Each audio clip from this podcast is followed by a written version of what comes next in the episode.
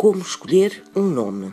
A escolha do nome que se vai dar a uma criança é algo muito importante, razão pela qual existe uma velha crença que nos diz qual o procedimento que se deve seguir para que essa escolha corra bem deve-se juntar os futuros padrinhos da criança e os avós a uma mesma mesa. Depois deve-se colocar sobre a mesa um copo de vinho, um pão e uma taça com aveia. Estes três objetos devem de seguida passar de mão em mão na ordem inversa à dos ponteiros do relógio. No final, o pai e a mãe da criança anunciam o nome escolhido e, para abençoar o nome, cada um dos presentes bebe um pouco de vinho e come um pouco de pão e deita alguns grãos de aveia por cima do ombro esquerdo. E assim se escolhe um nome que vai trazer felicidade à criança. E não há duas, sem três.